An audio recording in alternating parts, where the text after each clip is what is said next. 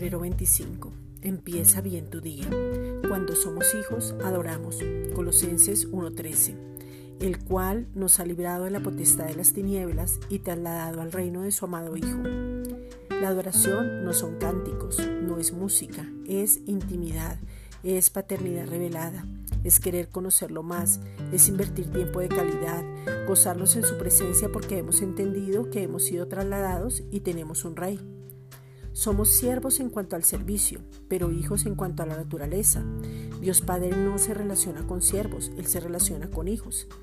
El diseño de este mundo es para tener esclavos. Es por esto que la gente no nos pertenece. Son de Cristo quien nos compró por su propia sangre. Si una persona le tiene miedo al pastor, es un esclavo. La adoración nos conduce a la honra y no al servilismo, porque la honra hace parte de la adoración. La adoración nos revela los planes de Dios. Es por adorar lo incorrecto que nos metemos en problemas. Conozca su posición en Cristo y adore correctamente. Usted es un hijo amado y un hijo amado siempre adora. Esta es una reflexión dada por la Iglesia Gracia y Justicia.